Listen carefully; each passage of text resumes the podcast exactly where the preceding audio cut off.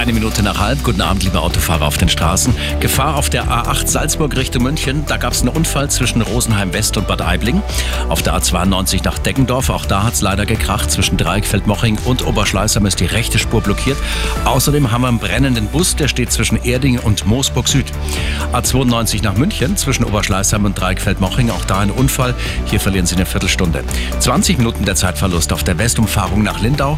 Hier gibt es Stau zwischen Neuherberg und Dreieck-Allach. Dann haben wir ein bisschen Berufsverkehr und die S7 Wolfratshausen immer noch gesperrt. Da liegen Gegenstände auf den Schienen.